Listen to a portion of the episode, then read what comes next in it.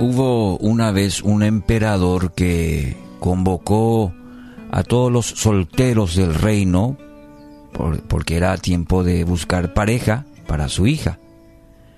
Bueno, y se dice que se cuenta que todos los jóvenes asistieron y el rey les dijo, les voy a dar una semilla diferente a cada uno.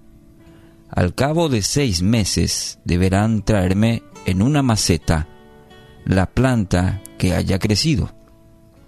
Y la planta más bella ganará la mano de mi hija, y por lo consiguiente el reino. Bueno, llegaron los seis, los seis meses y todos los jóvenes desfilaban hacia el castillo con hermosísimas y exóticas plantas.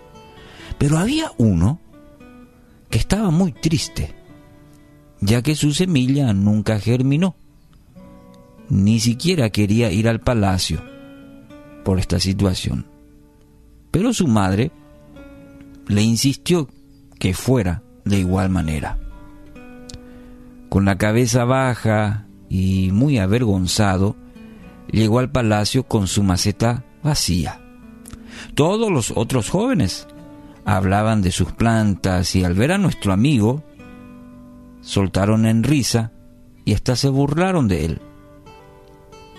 Bueno, ingresó el rey y empezó a inspeccionar cada planta.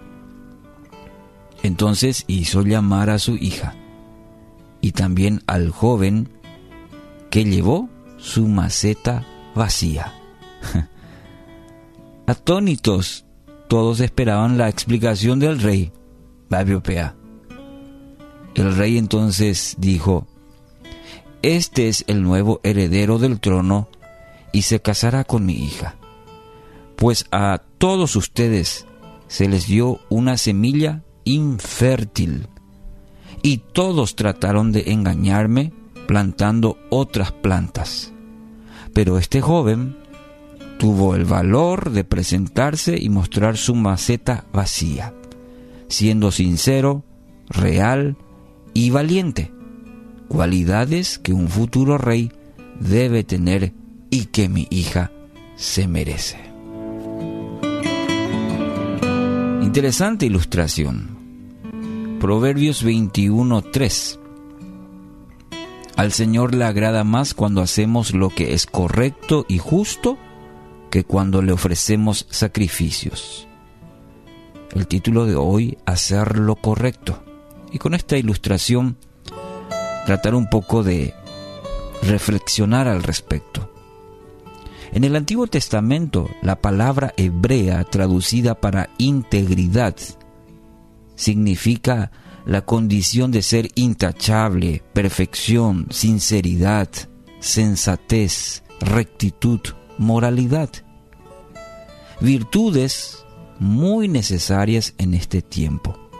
Cuando hablamos de integridad de cualquier persona, tanto se habla de este tema pero dígame si no es cierto que muchas veces caemos decepcionados cuando, cuando, se, cuando se habla de integridad y en la acción se demuestra total, totalmente lo contrario a estas virtudes de lo que realmente implica la palabra integridad desde el aspecto bíblico. Todos somos llamados a vivir la integridad, y más todavía cuando conocemos a Cristo. Debe ser el valor fundamental de nuestra vida y muy necesaria. No solamente a veces de, la persona que está en autoridad, a veces de la persona que, eh, que está en el liderazgo, de toda persona, de todo hijo e hija de Dios, es necesaria la integridad. Somos llamados a vivir en integridad. A Dios le agrada cuando dice este texto de Proverbios, más cuando hacemos lo que es correcto y justo que cuando le ofrecemos sacrificios. Y se puede hablar mucho de este texto, de este tema muy amplio. Cuando hacemos lo correcto y justo, cuando somos íntegros, agradamos el corazón del Padre, agradamos a Dios. Y esto siempre, querido amigo, amiga, va a traer grandes beneficios a nuestra vida.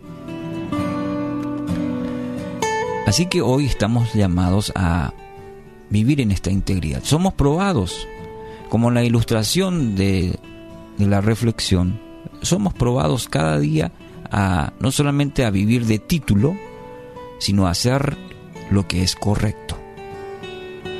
Y Dios muchas veces va a permitir en tu trabajo, en tu vida diaria, en tu rutina, que sea probada tu integridad. Tenerlo muy en cuenta.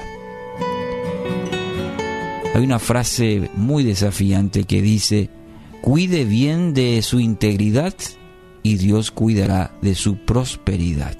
Lo dijo Charles Spurgeon.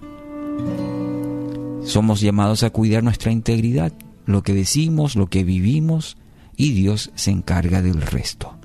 Así que hoy el desafío es este. Sea luz, sea sal de Cristo a través hoy de su honestidad, de su integridad.